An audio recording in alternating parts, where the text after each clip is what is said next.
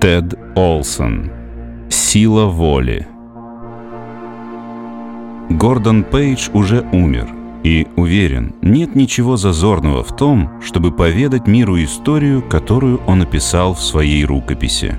Пытался ли он в своем безумии нас всех гротескно разыграть, мне неизвестно. В чем я абсолютно уверен, так это в том, что Гордон всегда производил впечатление самого здравомыслящего человека, который никогда в жизни не стал бы затевать такие причудливые и чудовищные розыгрыши. Вместо того, чтобы навязывать свое мнение, я расскажу эту историю, дав возможность интерпретировать ее как шутку, сон сумасшедшего или задокументированное происшествие в мире за гранью, о котором мы знаем так мало. Что такое душа? Кто может дать точное определение? Какое нематериальное свойство делает меня тем, что я есть? Что определяет мою индивидуальность? Что наделяет мое естество особенностями, не данными другим? Кто даст ответ? Уж точно не я. Могу только рассказать свою историю. Историю Малкольма Рэя, а дальше уже решать вам – Два года назад я попрощался с Джейн Кавена на вокзале нашего городка под названием Редфорд. Она всхлипывала, а я пытался неуклюже успокоить ее. «Это ненадолго, милая», — сказал я. «Год пролетит незаметно. Вернусь в июне, когда закончу дела. Мы поженимся и больше не расстанемся никогда». «Знаю», — ответила она. «Глупенькая я у тебя». Джейн гордо улыбнулась апрельской улыбкой, а ее карие глаза все еще блестели от слез. «Мне почему-то страшно.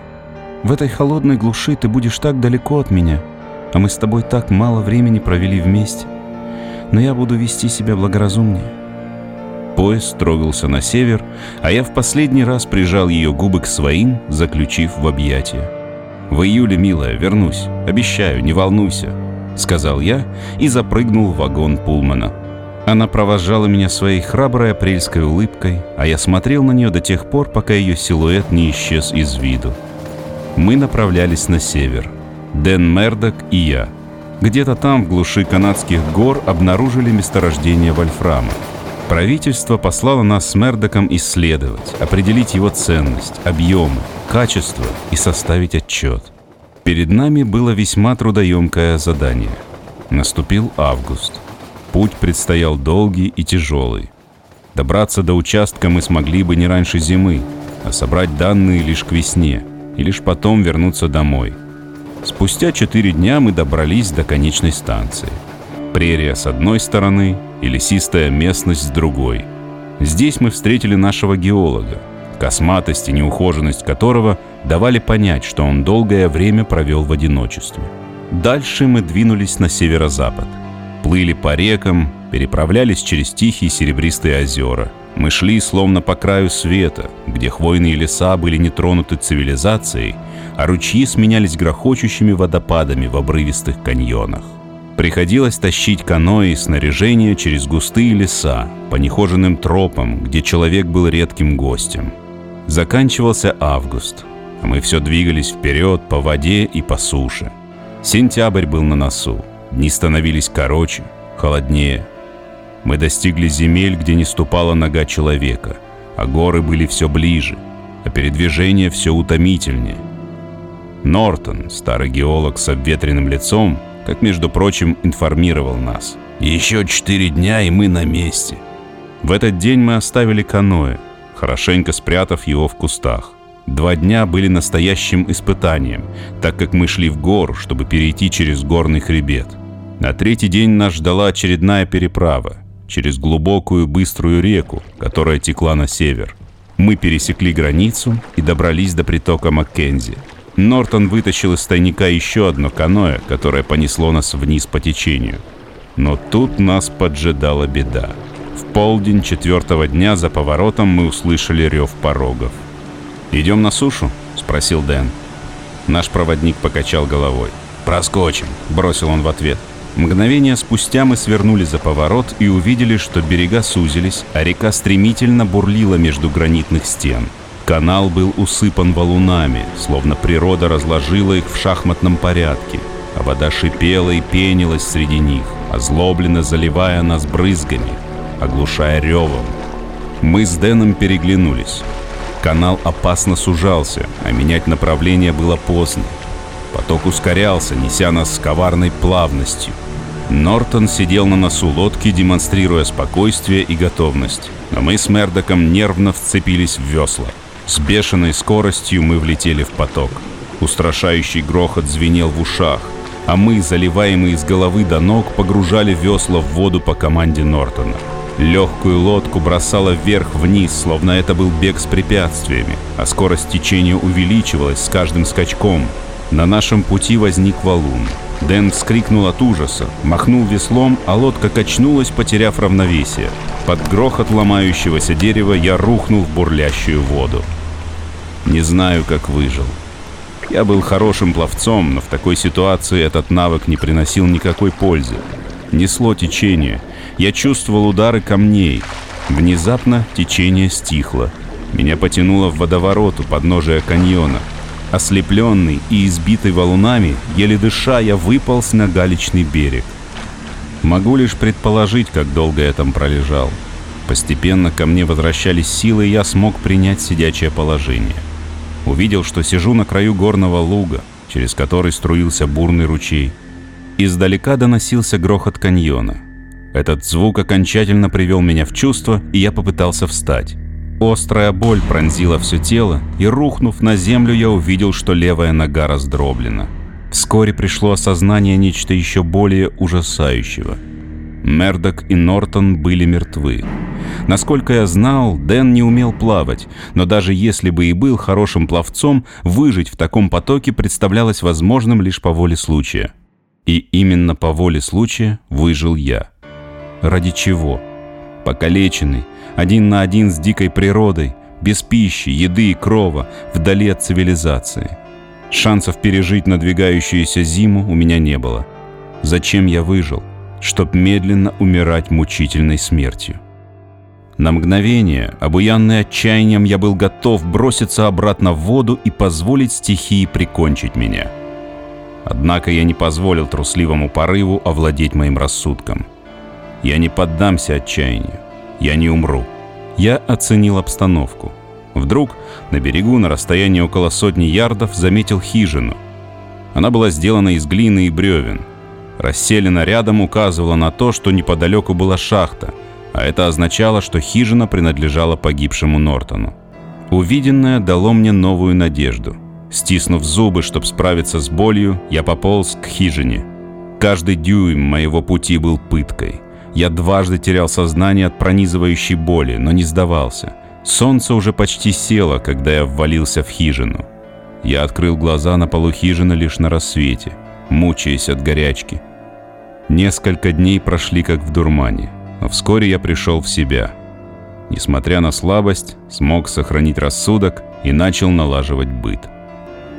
Я надеялся на приличное количество запасов, но осмотр хижины разочаровал. Комнатушка была почти пуста, как и самодельный буфет в углу мешочек муки, ломоть заплесневелого бекона и несколько кусков вяленой оленины.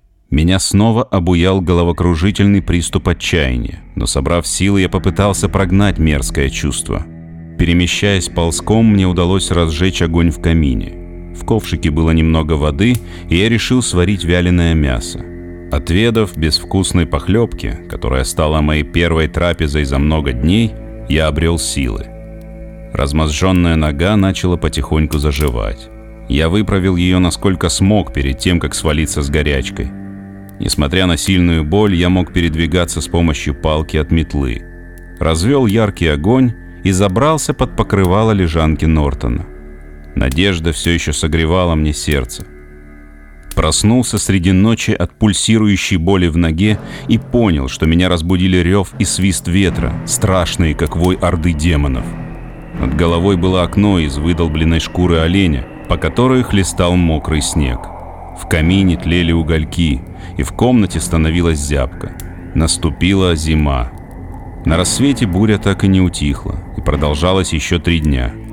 Закутавшись в покрывало, я продолжал подпитывать огонь тающими запасами дров, а себя скромными запасами еды.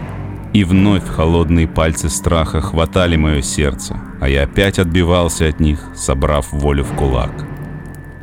На четвертый день снегопад прекратился. Ветер становился все холоднее, а мой запас дров и еды иссяк. Нужно было поддерживать огонь, и в ход пошла самодельная мебель. Я словно пытался согреться каждой искоркой, закутав исхудавшее тело в покрывало и шкуры. Буря вернулась и проникла в хижину. Снег с новой силой бился в окно, а злобно воющий дьявольский ветер и мое помутненное сознание внушали мне ощущение, будто за мной охотился злой дух. Холод полз по хижине, пытаясь сломить меня, а голод поедал мои силы. Я снова бредил. Часами не мог понять, где нахожусь. Меня посещали видения счастливых моментов с Джейн. Она словно снова была со мной. Стройная, изящная брюнетка с сияющим лицом, с недосягаемой простым смертным духовностью. Я снова сжимал ее в объятиях и обещал вернуться. Видения лишь разожгли во мне волю к жизни. Я выживу, я вернусь, я дал обещание — Смерти не победить меня, ей не победить любовь. А между тем огонь жизни угасал в моем изможденном теле. Тело умирало. Я знал, что умираю. Нашел силы добавить деревяшек в угасающий костер. Биение жизни становилось все слабее. Но казалось, настоящий я никогда не был сильнее. Внутри горело желание жить. Я поклялся не умереть. Утром очнулся. Огонь погас, но мне не было холодно. Я попытался встать, но тело не реагировало. Попытался заговорить, но не смог произнести ни слова. И тут я все понял. Ночью я умер. Бездыханное, окоченелое тело умерло. Но я не был мертв. Я видел свое отвергнутое тело. Но я был здесь. Мое естество не сгинуло с плотью. Жажда жизни была сильна. Я был жив. Я был бесконечно жив. Мои чувства словно усилились во сто крат. Я видел, слышал, чувствовал все сильнее прежнего.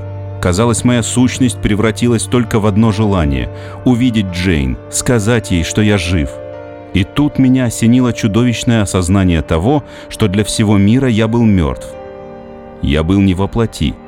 Я стал духом бесплотным. Несомненно, я мог увидеться с Джейн, но не мог дать ей понять, что я рядом. Я потерял ее. Самой изощренной пыткой было осознание своего бессмертия. Смерти нет. Моя воля к жизни одержала победу. Я был навеки изгнан из привычного мне мира, полного любви и тепла. Надежда на возвращение исчезла. Снова мне становилось дурно при мысли о вечном изгнании. Почему я был приговорен к такому испытанию? Я снова посмотрел на бездыханное тело. Если я выскользнул из него, словно из халата, почему не мог вернуться? Тело перестало функционировать из-за физических повреждений. Душа покинула мертвую плоть, ибо находиться в ней было невозможно. Если внешнее воздействие, прекратившее жизнь, можно было бы удалить, могла ли душа вернуться и оживить тело? Я ждал.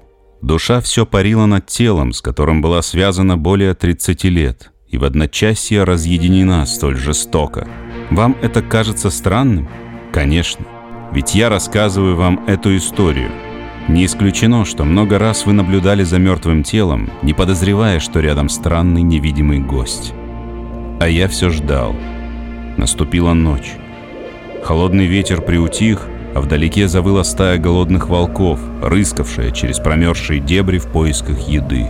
Вскоре я услышал топот и хлап у дверей и с ужасом понял, что они унюхали. Забыв о полнейшем бессилии, я ринулся к двери и попытался подпереть ее. Тщетно, ровно как и моя попытка схватить ружье. Призракам не страшны опасности мира живых, потому и средств защиты от таких опасностей у них тоже нет. Волки кружили вокруг хижины. Я слышал их жадное дыхание. Вдруг самый злобный из них обрушился всем телом на стену хижины. Мое убежище пошатнулось, но устояло. Протяжный жуткий вой раскатился на всю округу, и еще один зверь атаковал окно, раздирая оленью шкуру мощными лапами. Сперва в окне показались когти, а за ними появилась морда, жадно клацающая челюстями. Через минуту стая была в хижине.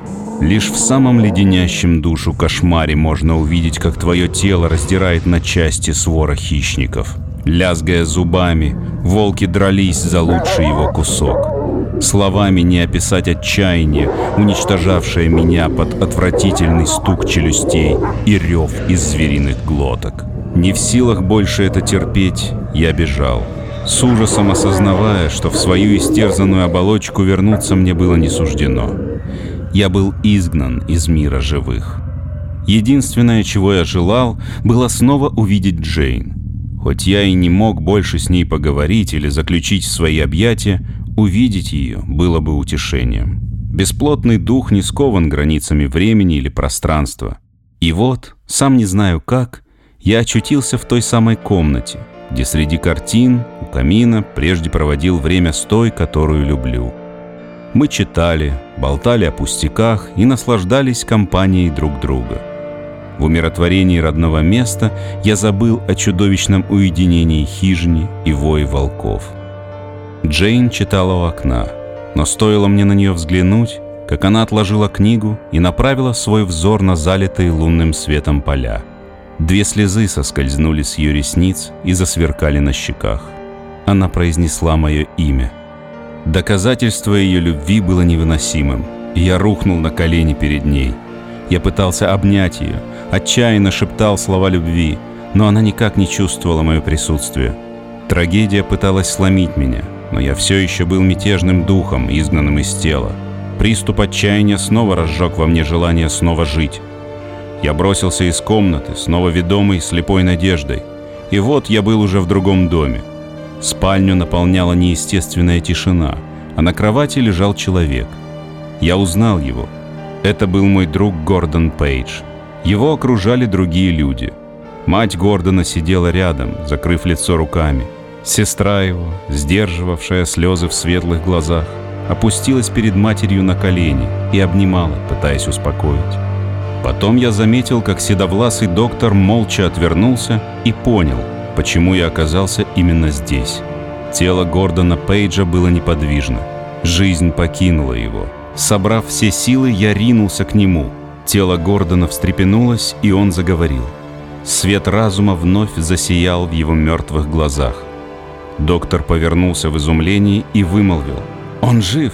Одному Богу известно как, но он выжил!» Обострение пойдет на спад, и он выздоровеет. И мужчина действительно выздоровел.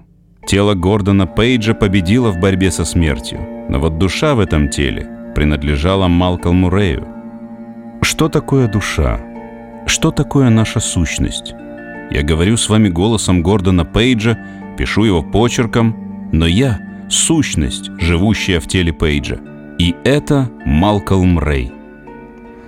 Весной Джейн Кавена получила вести о гибели Малкольма Рея. Она любила его, ее сердце было разбито. Однако Джейн нашла утешение в компании ее старого друга, Гордона Пейджа. Мы поженились на прошлой неделе, в июне, год спустя того дня, когда Малкольм Рэй обещал вернуться. Когда я сказал Джейн, что люблю ее, она ответила, «Я тоже люблю тебя, Гордон но мне это кажется неправильным после смерти Малкольма. Однако ты так поразительно на него похож, что мне даже трудно себя винить в любви к тебе. Как бы мне хотелось сказать ей, что я и есть Малкольм, но я не дерзну признаться. Этот мир еще не готов.